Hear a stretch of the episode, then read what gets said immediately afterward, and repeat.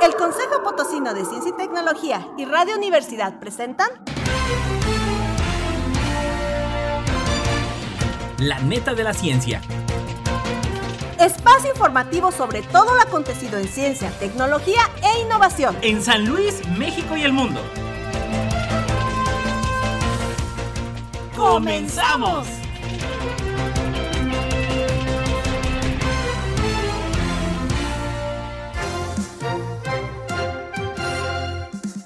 ¿Qué tal amigos? ¿Cómo están? Bienvenidos a la neta de la ciencia. Ya lo sabe, todos los jueves en punto de las 11 de la mañana.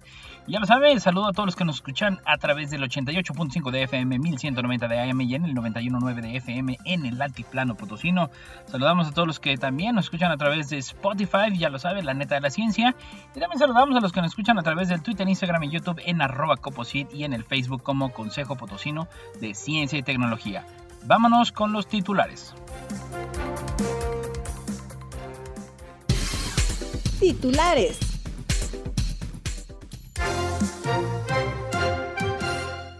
Gran participación de la UASLP en la FIL Guadalajara 2022. IPCIT, 22 años. Con éxito, UASLP realiza jornadas por el 25N. Reconoce la UNAM el talento universitario. Por absurdo que parezca, debemos proteger a las ratas y ratones, son nuestros aliados. Recomiendan pruebas de detección de cáncer de próstata a partir de los 40 años. Las abejas que salvarán el planeta hacen la miel más pura en la isla de Pascua. Fibras sintéticas presentes en tierra, mar y aire de la Antártida. Efectos duraderos en aves por los fuegos artificiales de Año Nuevo. Un clima más cálido anula los beneficios del pastoreo en tierras secas. Reciclar papel en un elemento crucial de baterías de litio. Más de 200 vuelos que saldrán del aeropuerto de Sevilla utilizarán huesos de aceituna como combustible. Azúcar y jarabe de maíz, la nueva técnica revolucionaria para imprimir microchips. Un catalizador barato usa luz para convertir amoníaco en hidrógeno. Plástico, en busca de un tratado global contra una amenaza planetaria. Recalentamiento amenaza a seres marinos que hacen sus caparazones con carbonato. Efecto inesperado de los exudados de raíces en el secuestro de carbono. El ave australiana que sorprende a los científicos por su capacidad para comer sapos venenosos. Mauna Loa de Hawái, el mayor volcán activo en el mundo, entra en erupción por primera vez en casi 40 años más de 31.000 moléculas aplicables a futuras baterías de flujo. El grafeno puede aprovechar la energía azul de los océanos. Los animales resultan claves en restaurar bosques degradados. La clave para ser feliz según la Universidad de Harvard. Noticias locales. Bueno, hubo una gran participación de la UASLP en la Feria Internacional del Libro en Guadalajara 2022. Y bueno, pues la máxima casa de estudios participó en la Feria Internacional del Libro de Guadalajara en su edición 2022 desde el 26 de noviembre y hasta el próximo 4 de diciembre con un luminoso y atractivo stand alusivo al centenario de la autonomía universitaria. En ese sentido, la máxima casa de estudios presenta una importante oferta editorial conformada por 155 títulos editados exclusivamente por la UASLP y otras instancias. El espacio se encuentra ubicado en el Centro de Exposiciones Expo Guadalajara, en el área de editoriales universitarias, específicamente en la zona K26. Como parte de su participación, la directora de Fomento Editorial y Publicaciones de la UASLP, Patricia Flores Blavier, Detalló que tiene una en venta recientes lanzamientos como 100 cárteles sobre la autonomía, el Centro Histórico de San Luis Potosí, una lectura, la Agenda Conmemorativa Centenario, Historia y Desarrollo de la Neuropsicología, Malformaciones Cardíacas, Los Dolores del Alma y la Vida Cotidiana, Corazonar las Justicias, entre otros. Asimismo, además de la bibliografía diversa, las y los asistentes a la FIL Guadalajara 2022 podrán adquirir una serie de exclusivos productos utilitarios de la tienda Unimanía, como gorras, libretas, tazas, bolsas, artículos de papelería. Cabe destacar que el material con el que fue elaborado, así como el diseño, provienen de la mente maestra del equipo de dirección de comunicación e imagen de la UASLP, liderado por Luis Boix Torres, con materiales como madera, tela, estambre y vinil, lo que conviene en un mueble económico reciclable, así como de fácil traslado, ensamblaje y manejo. IPCIT, 22 años. Este mes de noviembre pasado, el Instituto Potosino de Investigación Científica y Tecnológica, IPCIT, cumplió un año más de labores académicas, fundado el 24 de noviembre en el año 2000. IPCID ha desarrollado durante estos 22 años investigación científica multidisciplinaria en las áreas de ciencias naturales y exactas. Asimismo, desde el año 2002 ha complementado esta labor de investigación con la formación de nuevos científicos mediante programas de posgrados de la más alta calidad a nivel nacional.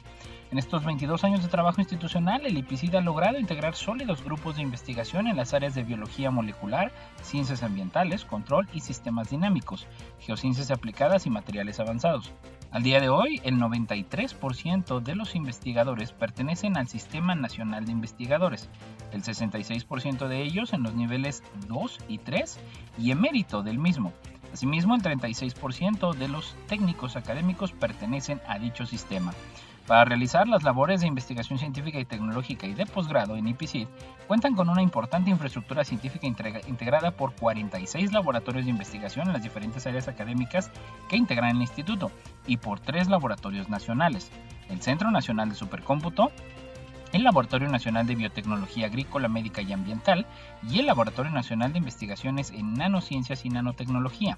En estos laboratorios de investigación y laboratorios nacionales, los académicos de IPCID brindan también servicios científicos y tecnológicos a organismos de los sectores público y privado, apoyando así el desarrollo económico y la administración en nuestra entidad y en el país. Con éxito, UASLP realiza jornadas por el 25N. Y bueno, durante el mes de noviembre la Defensoría de Derechos Universitarios realizó las jornadas 25N para conmemorar el Día Internacional de la Eliminación de la Violencia contra la Mujer, en colaboración con el Comité Institucional para la Erradicación de la Violencia de Género y las Unidades para la Igualdad de Género y Derechos Humanos conformadas en distintas entidades académicas y dependencias administrativas. Correspondió a la comunidad de la Facultad de Ciencias de la Información asistir al panel Implicaciones de la presencia de la mujer en espacios de toma de decisiones, a cargo de especialistas en el tema, la doctora Violeta Méndez Carlo, catedrática investigadora de la Facultad de Derecho, la maestra Lorena Araujo Uresti, psicóloga con especialidad en salud pública, la doctora Cecilia Sabido Sánchez de la catedrática, catedrática de la Facultad de Ciencias y Humanidades y la licenciada María Guadalupe Martínez Pérez, experta en seguridad pública. Sobre su participación como panelista, la doctora Violeta Méndez Carlo, coordinadora de la licenciatura en Derecho y catedrática e investigadora del plantel universitario, consideró importante visibilizar las dificultades que enfrentan las mujeres, especialmente cuando llegan a un momento donde pueden tomar estas decisiones para guiar a las instituciones. En mi caso, comentó, siendo coordinadora de la licenciatura de Derecho, es todo un manejo que se debe realizar a partir de los diferentes agentes con los que tenemos que trabajar, es decir, alumnos, profesores, sobre todo en esta área tradicionalmente encabezada por hombres.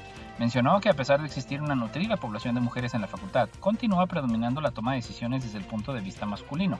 Por lo tanto, siempre hay que estar aportando y generando lugares donde las mujeres puedan participar en la igualdad de condiciones y favorecer que otras accedan a esta clase de espacios donde se toman decisiones. Noticias Nacionales. Reconoce la UNAM el talento universitario. Por su destacada labor en docencia, investigación y extensión de la cultura, 32 académicas y académicos de la UNAM recibieron de manos del rector Enrique Graue Wichers el Premio Universidad Nacional y el reconocimiento Distinción Universitaria Nacional para Jóvenes Académicos 2022. En nombre de esta casa de estudios, el coordinador de investigación científica, William Lee Alardín, felicitó a quienes recibieron el galardón y destacó el papel de la ciencia, la educación y la autonomía frente al poder político, que casi por definición buscan no ser cuestionado.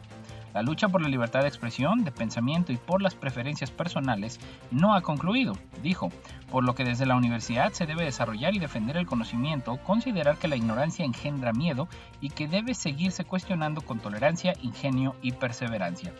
La única solución es la educación, la persuasión individual en grupos pequeños, la rendición de cuentas y una discusión abierta, sensata, sin entridencias, con tolerancia y respeto, tomando como válido los puntos de vista de todas las partes, acotó. En el Teatro Juan, Ruiz de Alarcón, ante el presidente en turno de la Junta de Gobierno de la UNAM, Juan Alberto Adamciade, y el patronato Mario Luis Fuentes Alcalá Lía Lardín, también llamó a la comunidad universitaria a ser ejemplo y mostrar liderazgo para lograr una sociedad más equitativa, más justa, más democrática y con mayor bienestar en los años venideros. Por absurdo que parezca, debemos proteger a las ratas y ratones, son nuestros aliados. ¿Alguna vez te han dicho que las ratas y ratones son más que plagas y reservorios de enfermedades? Por asombroso que parezca, estos animales cumplen roles muy importantes en los ecosistemas y nuestras sociedades. De manera inmediata la gente piensa en cosas negativas cuando escucha los términos roedor, ratas y ratones. Estas ideas se basan en los efectos negativos que han provocado principalmente tres especies, el ratón doméstico, la rata café y la rata negra. Estos tres roedores se convirtieron en especies invasoras al seguir a los humanos y sobrevivir exitosamente junto a nuestras civilizaciones desde tiempos ancestrales, y son los roedores que comúnmente vemos por las noches en las calles de ciudades y pueblos, alcantarillas o en los techos de las casas. Sin embargo, los roedores son el grupo de mamíferos más numeroso del planeta con alrededor del 40% de todas las especies, es decir, casi la mitad de todas las especies de mamíferos conocidas son roedores, pero de todas ellas, menos del 10% de las especies han sido consideradas como plaga o reservorios de enfermedades que afectan a los humanos, o dicho de otra manera, la gran mayoría de las especies de roedores silvestres no afectan a nuestras sociedades. El numeroso grupo de roedores incluye a las ardillas, los puercoespines, los agutíes y oceretes, los perritos de pradera, los castores, las tuzas y también a las ratas y los ratones, quienes poseen el mayor número de especies entre los roedores. En el mundo existen más de 2.000 diferentes especies actuales de ratas y ratones que habitan en casi todo el planeta, desde los desiertos hasta las tundras árticas. Es decir, podemos encontrarlos en casi todo el planeta, excepto en la Antártica y islas oceánicas muy alejadas de los continentes. Las ratas o ratones se han adaptado a distintos ambientes, muchas especies viven sobre el suelo firme, pero también existen otras que viven sobre las copas de los árboles, bajo la superficie de la tierra, incluso otras viven al lado de cuerpos de agua y cazan a sus presas nadando. De acuerdo con los ecosistemas donde habitan y estilos de vida que se han desarrollado, pueden desplazarse utilizando con cuatro extremidades, brincando o caminando sobre las dos patas traseras, utilizando su cola para sujetarse a las ramas de los árboles como si fueran monos, nadando y aún más increíble, algunas especies tienen cambios en sus cuerpos y patas que les permiten crear y desplazarse por túneles bajo tierra. Recomiendan pruebas de detección de cáncer de próstata a partir de los 40 años. Los futbolistas no están exentos de enfermar, sin embargo, como muchos hombres hablan poco del tema, Eduardo del Toto Berizzo, central del origen argentino y actual entrenador de la selección de Chile, es uno de los pocos que ha hablado públicamente sobre su encuentro con el cáncer de próstata. Enfrenté mi enfermedad con mucha fuerza y ya quedó atrás, dijo al canal de televisión argentino TIC Sports sobre el cáncer de próstata que le fue diagnosticado en 2017 cuando tenía 48 años y le fue desempeñando como entrenador del Sevilla Fútbol Club. Lo afronté con la fuerza de, para poder resolverlo. Fue una situación rápida, mi tratamiento ha sido muy corto, fui operado y no necesité más cosas. Lo mío ha sido relativamente controlable, añadió. A pesar de ser el tumor maligno que más frecuentemente se diagnostica en hombres, llama la atención la temprana edad a la que se le presentó la enfermedad a Berizo. Es un tumor más frecuente en la quinta y sexta década de la vida, explicó el diario español el urólogo del Links Institute de Urología y del Hospital Puerta de Hierro de Madrid, Juan Ignacio Martínez Salamanca, al revisar el diagnóstico del Toto. Pero tampoco es extraño encontrarnos diagnósticos a esta edad, sobre todo por las pruebas de PSA. Por ello, aunque las guías clínicas indican que la revisión periódica de la salud de, la, próstata debe considerar entre 50 y 55 años de edad, muchos especialistas recomiendan realizarse pruebas de detección empezando a los 40, especialmente en aquellas personas que tengan un historial familiar de cáncer, no solo de próstata, sino también de otros tipos de cáncer. Las abejas que salvarán el planeta hacen la miel más pura en Isla de Pascua. Aisladas en medio del Pacífico sin apenas depredadores y libres de todas las enfermedades que las diezmen en el mundo, las abejas de la isla de Pascua liban la miel más pura y se perfilan como la salvación del planeta. Rodrigo Labra, uno de los apicultores de la isla, lo sabe muy bien y por ello lucha junto a un pequeño grupo de colegas para preservar este tesoro y convencer a los gobiernos de que declaren este enclave en el ombligo del mundo reserva mundial de abejas. De momento han logrado que se prohíba la importación, ya que las medicinas y otros agentes químicos que se le dan a las abejas, fuera de protegerlas de enfermedades como la varroa destructor, el laque americana, el laque europea y la nosema, también se traspasan a la miel. Y basta con que una de las miles de las abejas polinesias absorba una gota de esa miel para que se contagie de la enfermedad y desaparezca esa pureza. Acá los agricultores prácticamente no usan pesticidas, usan técnicas ancestrales de cultivo, el agua está completamente natural, es de lluvia, tienen fuente de agua limpia por toda la isla, explica Labra. que maneja una pequeña producción en una zona bastante habitada. Pero lo principal es que a diferencia de las abejas en el mundo, estas no están asociadas a ningún tipo de enfermedades y por ende no tenemos que aplicar ningún producto químico a una colmena ni a las abejas. Añade el apicultor antes de agregar que a ello se suma que genéticamente se han demostrado que las abejas de la isla carecen de consanguinidad con el resto de las del mundo.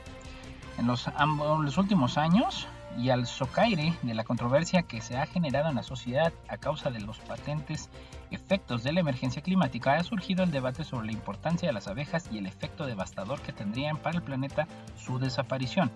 Además de producir miel, son esenciales para la polinización y según los expertos, su desaparición causaría que la mitad de las especies de plantas y el 75% de los productos que consumen los humanos, incluida la carne, también desaparecieran. La mayoría de nuestros alimentos pasaron por el proceso de polinización de las abejas, desde frutas como la papaya, el trigo, el pan, hasta las gallinas y cerdos que se alimentan de productos polinizados. Subraya Adriana Correa, jefa del Departamento de Medicina y Zootecnia de Abejas, Conejos y Organismos Acuáticos de la Fundación UNAM.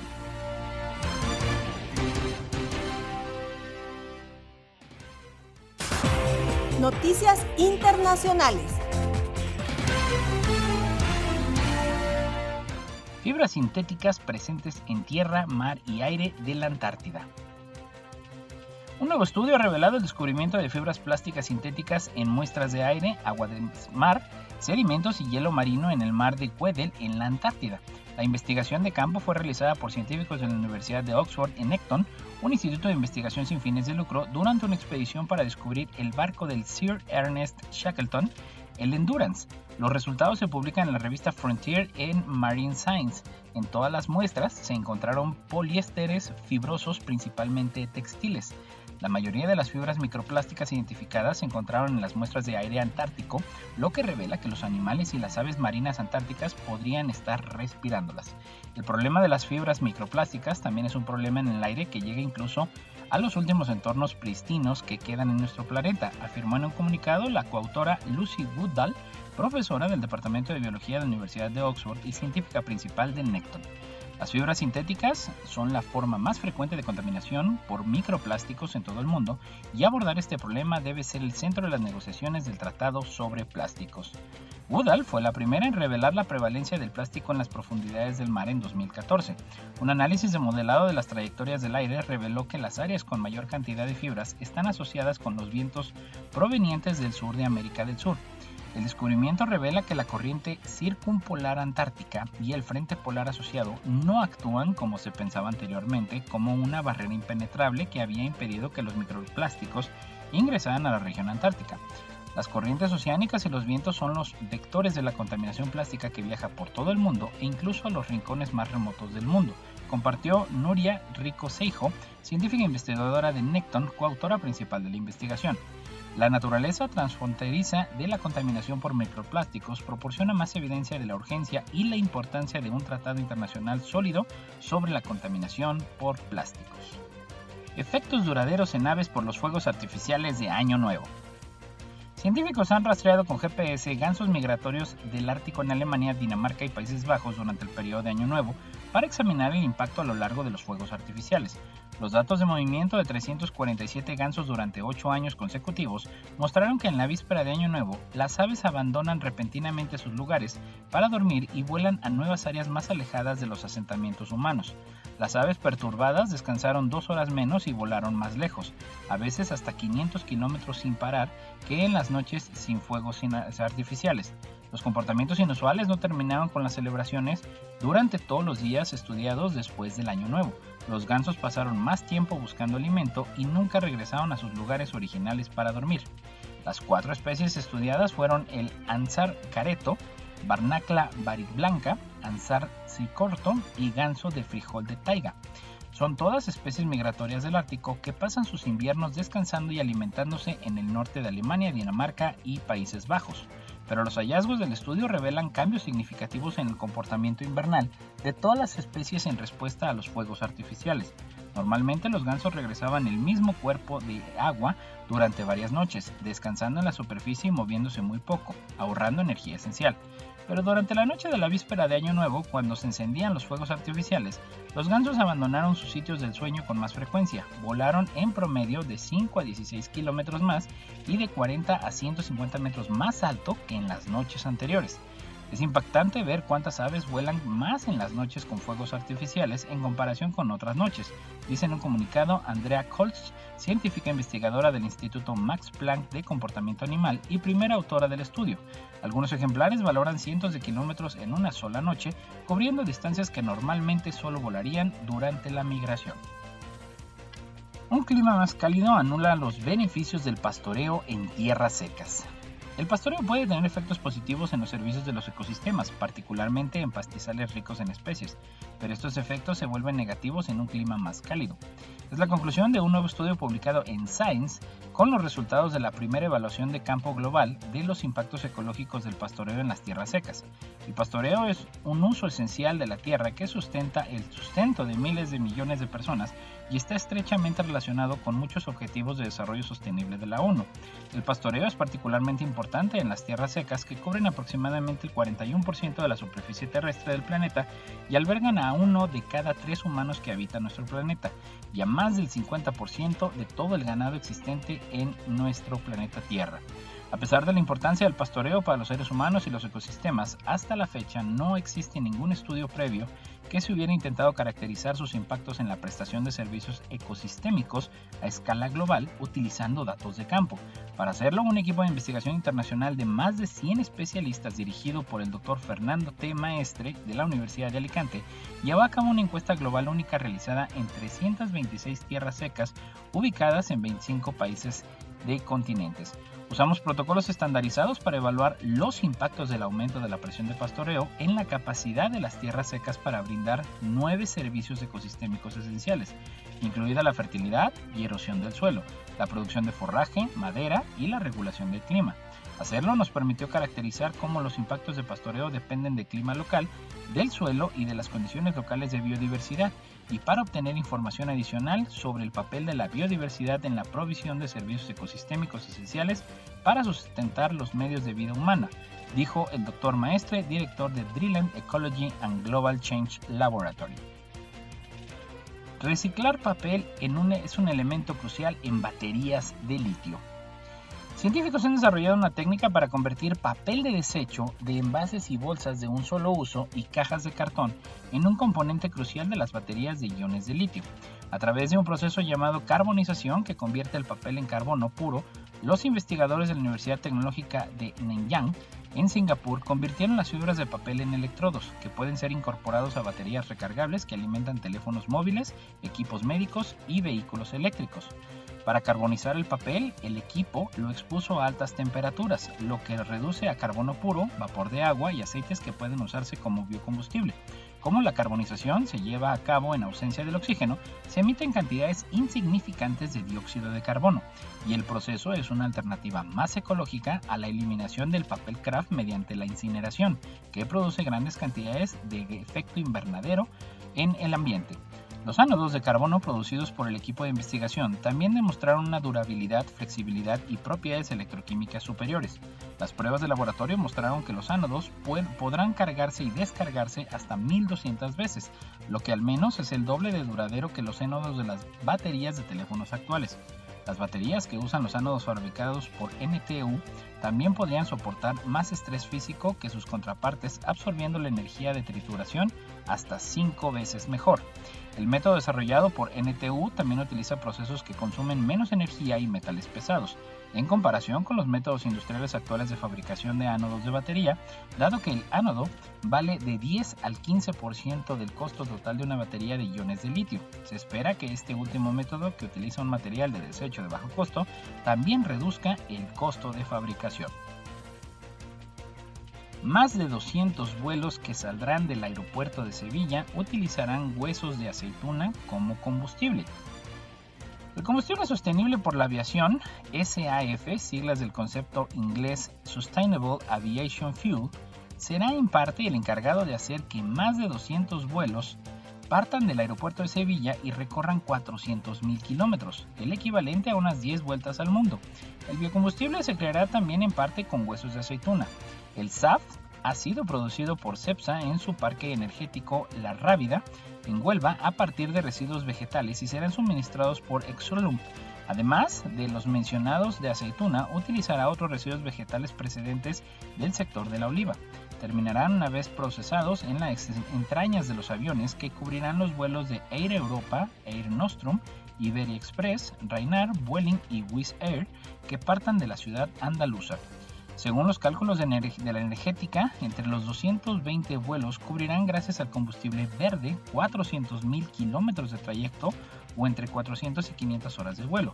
Supondrán también evitar que se emita a la atmósfera más de 200 toneladas de CO2. Los aviones de todos modos no irán cargados por completo de SAFT, llevarán un 4.5% en los depósitos, aunque si superaran con creces el porcentaje que establece la Unión Europea para 2025, el 2%, Carlos Barraza comentó que él como director de el Commercial and Clear Energy de CEPSA, explicó durante la presentación del programa en el aeropuerto de Sevilla que la intención de la compañía es ofrecer anualmente 800.000 toneladas de SAF a sus clientes a partir del año 2030. El sector aéreo se ha comprometido a alcanzar las emisiones netas cero en 2050 y para ello depende en gran parte de este combustible, que ya se puede mezclar hasta en una proporción del 50% con el tradicional sin necesidad de adaptación.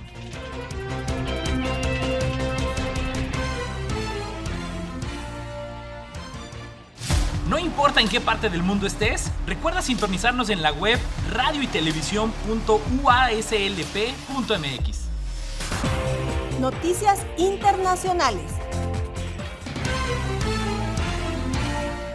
Azúcar y jarabe de maíz, la nueva técnica revolucionaria para imprimir microchips.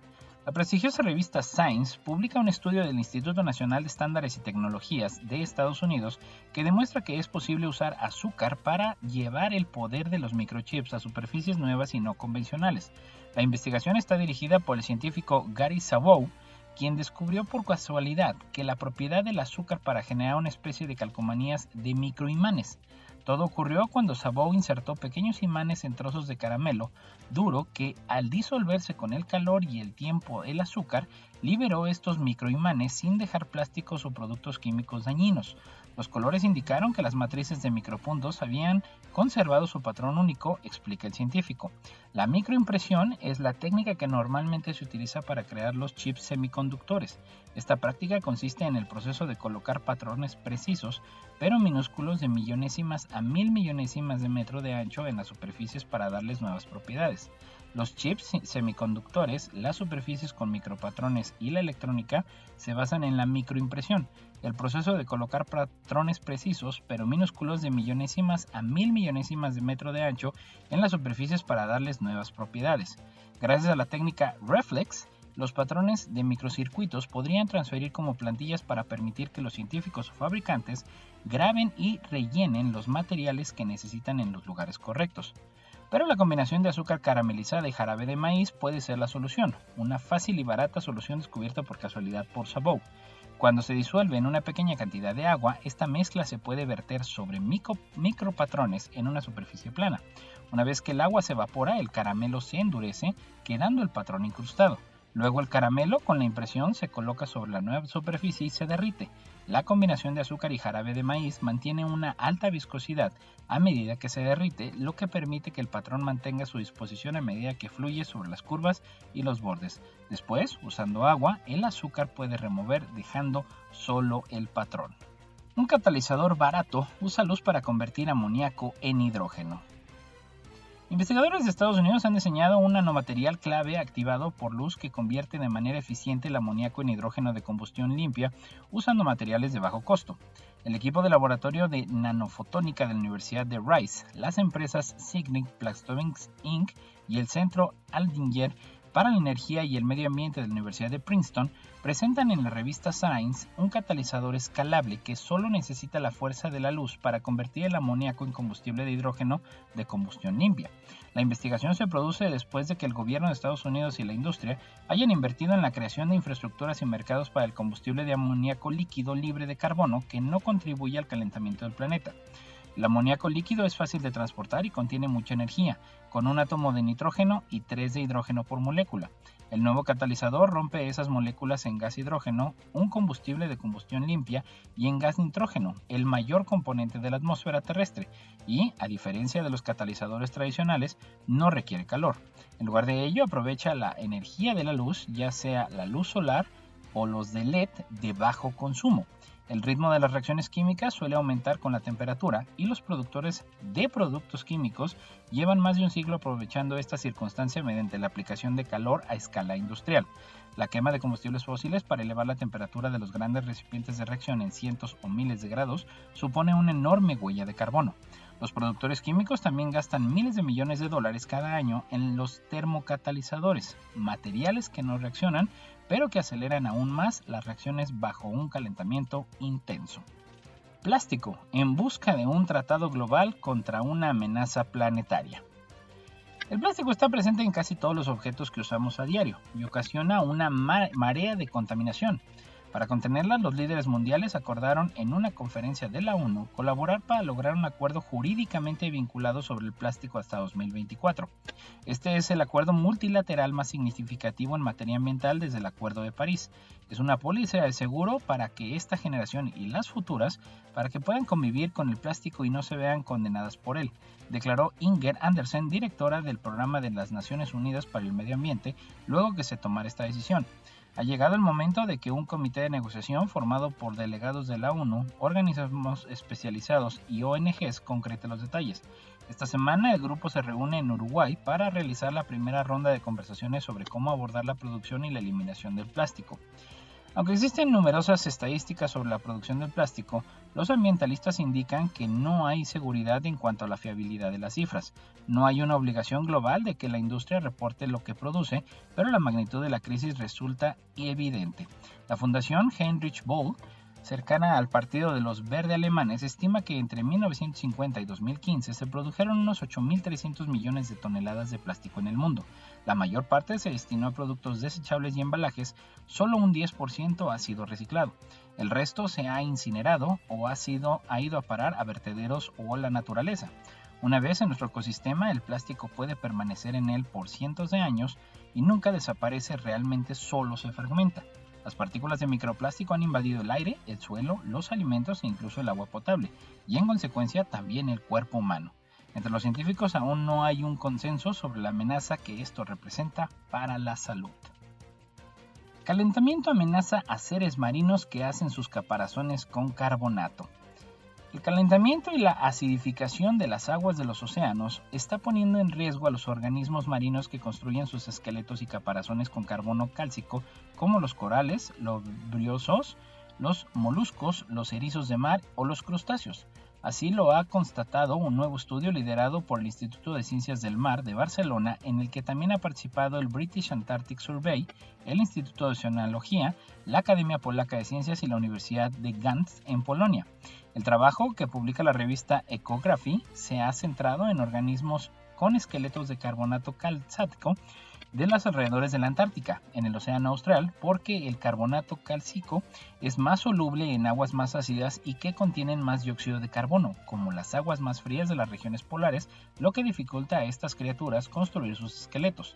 Para elaborar el estudio, los investigadores analizaron el esqueleto de unos organismos marinos llamados briozoos, pequeños invertebrados que se alimentan por filtración, viven en el fondo del mar y pueden proporcionar hábitats complejos esenciales para una gran cantidad de especies. Igual que los corales, los briozoos pueden vivir en las colonias y construir esqueletos a base de carbonato cálcico, pero están más distribuidos geográficamente, especialmente en aguas antárticas. Además, presentan esqueletos con composición diversa y con productores de carbono en el hemisferio sur, lo que los convierte en organismos modelos para estudiar los efectos del cambio global, ha detallado así la investigadora del ISM-CIP, Blanca Figuerola. En este sentido, la bióloga marina ha explicado que los esqueletos de los briozoos están formados por dos tipos principales de carbonato cálcico, la calcita y el aragonito, aunque también pueden contener magnesio, lo que puede hacer que los esqueletos sean más vulnerables a la acidificación. A través del análisis mineralógico, los investigadores identificaron los minerales y determinaron los niveles de magnesio que se encuentran en los esqueletos de los briosos antárticos y han creado el mayor conjunto de datos de briosos del océano Antártico. Efecto inesperado de los exudados de raíces en el secuestro de carbono. Investigadores de Harvard han examinado los exudados de las raíces y su impacto en el almacenamiento de carbono en el suelo y revelado resultados sorprendentes e inesperados. Los estudios de ecología de los ecosistemas se centran a menudo en lo que ocurre con las plantas en la superficie, por ejemplo, explorando la fotosíntesis o la pérdida de aguas en las hojas pero lo que ocurre bajo el suelo, en las raíces de las plantas, es igualmente importante a la hora de evaluar los procesos del ecosistema. Los exudados de las raíces son compuestos orgánicos de carbono, como azúcares simples, ácidos orgánicos y aminoácidos, liberados por las raíces de las plantas vivas en el suelo. Estas pequeñas moléculas pueden unirse directamente a los minerales del suelo, lo que las convierte en importantes reguladoras de la formación y pérdida del carbono del suelo.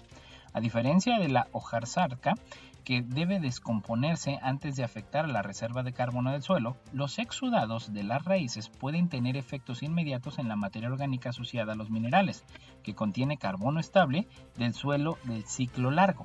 Varios estudios demuestran que las concentraciones atmosféricas de CO2 antropogénicamente elevadas pueden aumentar la tasa de exudación de las raíces de las plantas y cambiar la composición química de los exudados de las raíces. El autor principal, Nikin R. Chari, candidato a doctor, y el autor principal, el profesor Bentor Taylor, comprobaron cómo estos cambios pueden afectar el carbono del suelo examinado, como el cambio de la tasa de exudación de las raíces y la composición de los exudados afectaban a la dinámica del carbono del suelo nativo en un bosque templado. Chari y Taylor recogieron núcleos del suelo del bosque de Harvard, un bosque templado de frondosas en el centro de Massachusetts, y los incubaron directamente en tubos de centrífuga. A continuación fabricaron tres cócteles diferentes de exudado radicular con carbono 13 de azúcar simple, ácido orgánico y aminoácido. Los cócteles se suministraron a los núcleos de suelo a través de raíces artificiales a dos ritmos diferentes durante un periodo de 30 días. A diferencia de otros estudios, Chari y Taylor no utilizaron suelos homogenizados o artificiales. Su método de muestreo preservó grandes cantidades de heterogeneidad en el carbono del suelo y las comunidades microbianas presentes en el bosque. Queríamos saber si estos mecanismos tenían un efecto a escala ecológicamente significativas, explica Chari. Utilizamos núcleos del suelo intactos para comprobar si el efecto de los exudados de las raíces superaba la heterogeneidad natural del sistema. Los investigadores midieron las reservas de carbono iniciales y finales en los núcleos. Descubrieron que la contribución de los exudados de las raíces al carbono del suelo se debía a la contribución de la fracción Maum del ciclo largo. El ave australiana que sorprende a los científicos por su capacidad para comer sapos venenosos. Se ha ganado el mote de pollo de la basura por su propensidad a buscar comida donde puede, como en basureros o incluso quitándole comida a la gente de las manos. Pero al parecer este pájaro encontró una manera de mejorar su reputación. Los sapos de caña fueron introducidos en Australia en la década de 1930 y como no tienen depredadores naturales en el país, ha causado estragos en las poblaciones de animales nativos. La piel de sapo libera veneno cuando se siente amenazado, matando de un ataque al corazón a la mayoría de los animales que entran en contacto con ellos. De ahí la sorpresa de Emily Vincent cuando comenzaron a llegarle fotos y videos de ibis blancos jugando con estos anfibios venenosos. Vincent, que dirige los programas de especies invasoras en la organización benéfica ambiental Watergum, dice que este comportamiento ha sido reportado en toda la costa este de Australia. Un ibis le está dando vueltas a los sapos, tirándolos en el aire y la gente simplemente se pregunta qué diablos están haciendo, le dijo a la BBC. Después de esto, siempre limpiaban los sapos en la hierba mojada y bajaban a una fuente de agua cercana y enjuagaban los sapos. Ella cree que es evidencia de un método de estresar, lavar y repetir que las aves han desarrollado para librar a los sapos de sus toxinas antes de tragarlos enteros. Esto es realmente divertido. No es la primera vez que se ve que a las aves comiendo sapos de caña, le dijo a la BBC el profesor de la Universidad de Macquarie, Rick Shine parecen ser menos susceptibles al veneno de otros animales como lo son serpientes, los mamíferos o los cocodrilos, pero pueden morir si los consumen en exceso. Además tienen un sabor horrible, dice el profesor Shine. A medida que estos sapos se extendieron por Australia, aves como los halcones y los cuervos descubrieron rápidamente cómo comérselos alrededor de las glándulas venenosas que tienen en los hombros. ponían a los sapos de espalda y les sacaban los intestinos sin tocar las glándulas. Pero esta es la primera vez que el profesor Shine, que ha estudiado sapos durante 20 años, ha oído hablar de pájaros que usan un método como este para comérselos enteros. Los ibis tienen una reputación injusta, pero esto demuestra que son pájaros inteligentes, dice por su parte Vincent. De hecho, han obligado al sapo de caño a deshacerse de la toxina en sí, no han tenido que mutilarlo de ninguna manera, el sapo de caña les está haciendo todo el trabajo. Tanto Shine como Vincent ven como una señal prometedora que los animales nativos estén aprendiendo a adaptarse a los sapos, cuya población se estima en más de 2 mil millones de ejemplares. Algunas especies están reconociendo lentamente a esta plaga como una muy mala elección para el almuerzo y hay indicios de que otras están experimentando cambios genéticos que las hacen menos susceptibles al veneno. Y luego están los animales como el ibis que han descubierto cómo comer sapos de manera segura, lo que podría ayudar a controlar su población. Tienen una capacidad de reproducción increíble, por lo que cada sapo de caña hembra que se elimina del medio ambiente se previenen hasta 70.000 nuevos sapos de caña cada año, dice Vincent. Mauna Loa de Hawái. El mayor volcán activo en el mundo entra en erupción por primera vez en casi 40 años. El volcán activo más grande del mundo, el Mauna Loa de Hawái, entró en erupción por primera vez en casi 40 años. Eso hizo que se activara un aviso de caída de ceniza, de ceniza para el área circundante y que los equipos de emergencia se pusieran en alerta. El volcán también está expulsando enormes nubes de vapor y humo. El Mauna Loa se encuentra en la isla de Hawái, la isla más extensa del archipiélago de Hawái, que también se conoce con el sobrenombre de Big Island o Isla Grande o Isla Mayor. Los flujos de lava están contenidos dentro del área de la cumbre y no amenazan a las comunidades de la ladera, dijeron autoridades desde el lunes pasado. Pero el Servicio Geológico de Estados Unidos advirtió que la situación podría cambiar rápidamente. El nivel de alerta del volcán también se ha actualizado de un aviso a una advertencia, la clasificación más alta. En este sentido, bueno, pues esta erupción comenzó el domingo antepasado por la noche en Moku Huevo, la caldera de la cumbre del volcán. Las calderas son huecos que se forman debajo de la cumbre al final de una erupción. La erupción empezó tras una serie de terremotos recientes en la región, incluidos más de una docena de temblores reportados el domingo pasado. Según eventos pasados, las primeras etapas de la erupción de Mauna Loa pueden ser dinámicas y la ubicación y el avance de los flujos de lava pueden cambiar rápidamente, dijo el USGS. Si la erupción migra más allá de las paredes de la caldera de la cumbre, los flujos de lava podrían moverse rápidamente cuesta abajo, agregó. El Mauna Loa entró en erupción por última vez en marzo y abril de 1984, enviando flujos de lava a 8 kilómetros de la ciudad de Hilo. Es uno de los cinco volcanes que forman la isla de Hawái y los científicos creen que ha estado en erupción desde hace unos 700.000 años. Es considerado el volcán más grande de la Tierra en términos de volumen y superficie. Su nombre hawaiano significa montaña larga. Más de 31.000 moléculas aplicables a futuras baterías de flujo. Científicos del Instituto Holandés para la Investigación de la Energía Fundamental, el DIFER, ha creado una base de datos de 31.618 moléculas que podrían utilizarse en futuras baterías de flujo. Estas baterías son una gran promesa para el almacenamiento de energía. Entre otras, los investigadores utilizaron inteligencia artificial y supercomputadoras para identificar las propiedades de las moléculas. Publican sus hallazgos en la revista Scientific Data. En los últimos años, los químicos han diseñado cientos de moléculas que podrían ser potencialmente útiles en baterías de flujo para el almacenamiento de, energía. Sería maravilloso, imaginaron los investigadores de DIFER en Eindhoven, Países Bajos, si las propiedades de estas moléculas fueran rápida y fácilmente accesibles en una base de datos. El problema, sin embargo, es que se desconocen las propiedades de muchas moléculas. Ejemplos de propiedades moleculares son el potencial redox, reducción-oxidación, y la solubilidad en agua. Esos son importantes ya que están relacionados con la capacidad de generación de energía y la densidad de energía de las baterías de flujo redox. Para descubrir las propiedades aún desconocidas de las moléculas, los investigadores realizaron cuatro pasos. Primero, utilizaron una computadora de escritorio y algoritmos inteligentes para crear miles de variantes virtuales de dos tipos de moléculas. Estas familias de moléculas, las quinonas y la asa aromáticos, son buenas para aceptar y donar electrones de forma reversible. Eso es importante para las baterías. Los investigadores alimentaron la computadora con estructuras de columna vertebral de 24 quinonas y 28 asa aromáticos más 5 grupos laterales diferentes químicamente relevantes. A partir de eso, la computadora creó 31.618 moléculas diferentes. El grafeno puede aprovechar la energía azul de los océanos. Nueva tecnología de membranas de nanomateriales bidimensionales basados en grafeno pueden mejorar los procesos de recolección de energía azul procedente de los océanos, revela un nuevo estudio. La recolección de energía azul es una energía renovable que utiliza la diferencia de contenido de sal entre el agua dulce y el agua de mar para generar electricidad por ósmosis.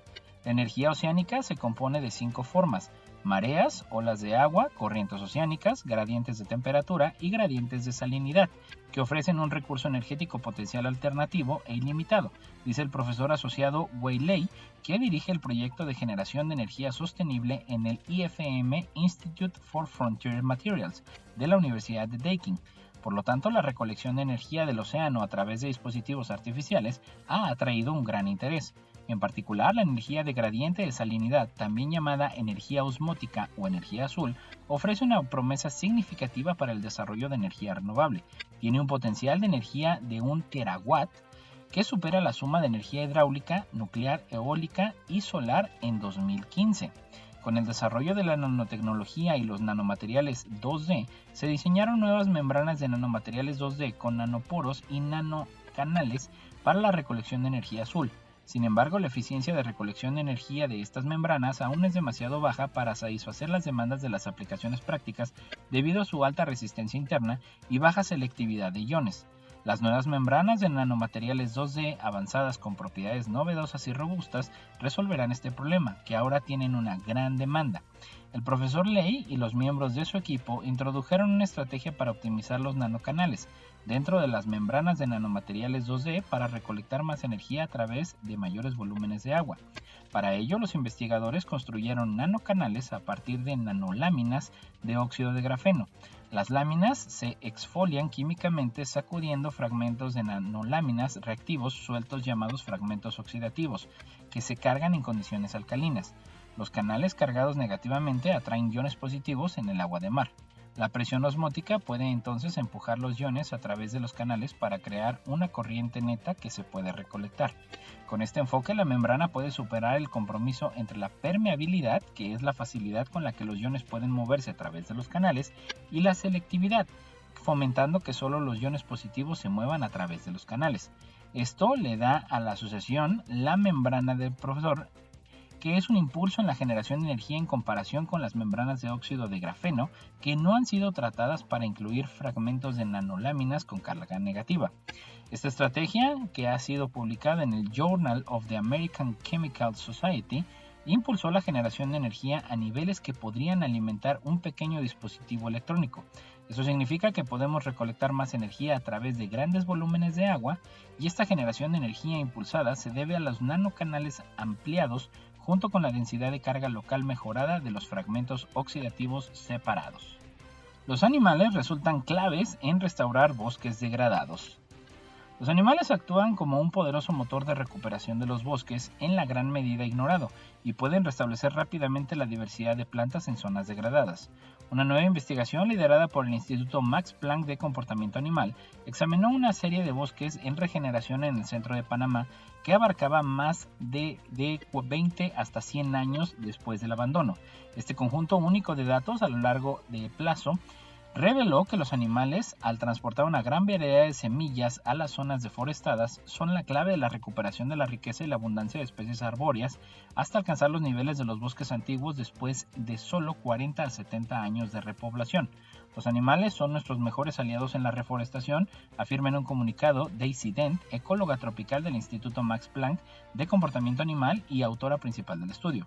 Nuestro estudio hace que los esfuerzos de reforestación se replanteen para ir más allá del establecimiento de comunidades vegetales. El informe también señala que situar los bosques en regeneración cerca de parches de crecimiento antiguo y reducir la caza anima a los animales a colonizar y establecerse. Demostramos que tener en cuenta el ecosistema en general, así como las características del paisaje, mejora los esfuerzos de restauración, afirma Sergio Estrada Villegas, biólogo de la actualmente trabajada en la Universidad del Rosario en Bogotá, Colombia, y primer autor del estudio. La dispersión de semillas por parte de los animales es clave para la expansión de los bosques. En los trópicos, más del 80% de las especies arbóreas pueden ser dispersadas por los animales que transportan las semillas por todo el paisaje. A pesar de ello, los esfuerzos de restauración de los bosques siguen centrándose en aumentar la cobertura arbórea en lugar de restablecer las interacciones entre animales y plantas que sustentan la función del ecosistema. Descubrir cómo contribuyen los animales a la reforestación es muy difícil porque se necesita información detallada sobre qué animales comen qué plantas, dice Estrada Villegas. El bosque del Monumento Natural del Barro Colorado en el Canal de Panamá ofrece una solución única a este problema. En uno de los bosques tropicales mejor estudiados del mundo, generaciones de científicos han documentado las interacciones de los frugívoros para entender qué grupos de animales dispersan qué especies de árboles. En este presente estudio, el equipo dirigido por Estrada Villegas y Dent examinó este conjunto de datos únicos a largo plazo para determinar la proporción de plantas dispersadas por cuatro grupos de animales, mamíferos no voladores, aves grandes, aves pequeñas y murciélagos, y cómo cambió esta proporción a lo largo de un siglo de restauración natural. Sus resultados ofrecen los datos más detallados sobre la recuperación de una dispersión de semillas por parte de los animales a lo largo del periodo más largo de restauración natural. La clave para ser feliz según la Universidad de Harvard.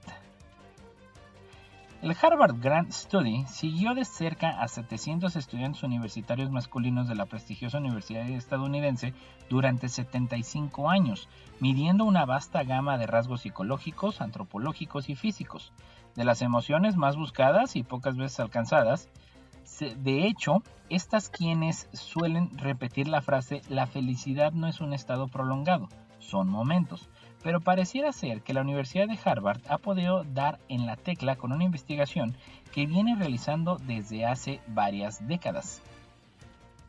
El estudio, conocido como el Harvard Grant Study o Harvard Study of Adult Development, siguió de cerca a los 700 estudiantes masculinos de la prestigiosa universidad durante estos 75 años, midiendo una vasta gama de rasgos, tipo de personalidad hasta el coeficiente intelectual, los hábitos de consumo de alcohol y las relaciones familiares en un esfuerzo por determinar qué factores contribuyen más al florecimiento humano.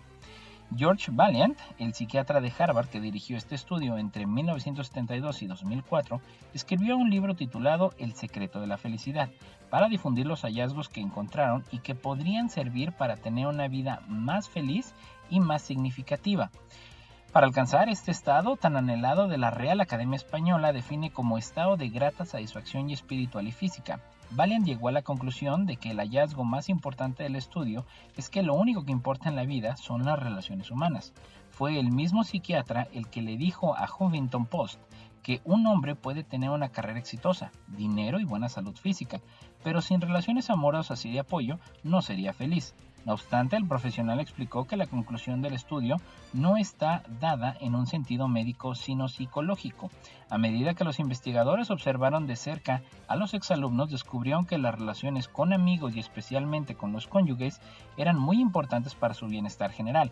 Las personas en relaciones más estables estaban protegidas contra las enfermedades crónicas, las enfermedades mentales y el deterioro de la memoria. Incluso en estas relaciones se ocurrían altibajos. Según la investigación, las relaciones sólidas son el indicador más fuerte de la satisfacción en la vida. Sumado a eso, los investigadores detectaron que el poder estar conectado con uno mismo y con los demás también conduce a la satisfacción personal, pero también profesional porque sentirse conectado con el trabajo que uno hace era para los participantes mucho más importante que ganar dinero o lograr el éxito. La felicidad es poder conectarse, dijo Bailan. Cuantas más áreas de tu vida puedas conectar, mejor. La idea de que al tener más dinero y poder se consiga mayor felicidad es totalmente según Harvard. No es que no importen, es que no son, son partes pequeñas de una imagen mucho más grande. Y si bien pueden tener una gran importancia para nosotros en un momento dado, esta disminuye cuando se ven en el contexto de una vida plena, explicó el médico psiquiatra. Respecto al poder de la conexión, Weiland lo, ilustró con un ejemplo. Beethoven pudo hacerle frente a la miseria a través de su música cuando escribió la Sinfonía número 9, o en inglés, Ode Joy. Eso lo pudo hacer gracias a la conexión que estableció con su música. Otros de los importantes hallazgos del estudio resultó que en el consumo de alcohol fue la principal causa de divorcio en la vida de los hombres que participaban del análisis de sus esposas. El abuso de esta sustancia estaba fuertemente correlacionada con la neurosis y la depresión, que tendía a seguir el abuso del alcohol en lugar de precederlo, y, junto con el tabaquismo asociado, fue el mayor contribuyente individual a la muerte temprana de los pacientes observados. Retomando el hallazgo sobre las relaciones o vínculos, los especialistas detectaron que la calidez de la relación con la madre de uno es importante hasta en la edad adulta. Los hombres que tuvieron relaciones cálidas en la niñez con sus madres ganaron un promedio de 87 mil dólares más al año que los hombres cuyas madres no se preocupaban por ellos y aquellos hombres que tuvieron malas relaciones durante su infancia con sus madres eran mucho más propensos a desarrollar demencia en la vejez. Actividades relacionadas con lo espiritual como hacer meditación colaboran en la potenciación del estado de felicidad. Según Stephanie Colley, médica y profesora de psiquiatría en la Escuela de Medicina de Harvard, existen ciertos hábitos que se pueden incorporar o tener en cuenta en la vida diaria para conseguir ese estado de plenitud y alegría. Sin embargo, aclara que estos pueden ser un poco de prueba, un foco de prueba y error hasta encontrar lo que a uno le funciona mejor.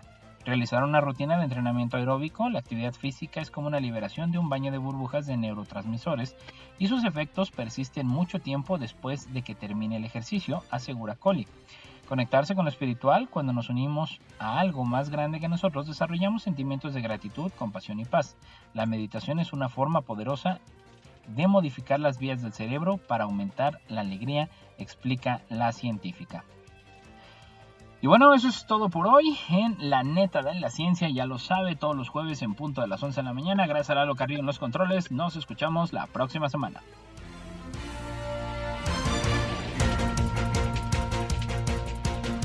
Esto fue...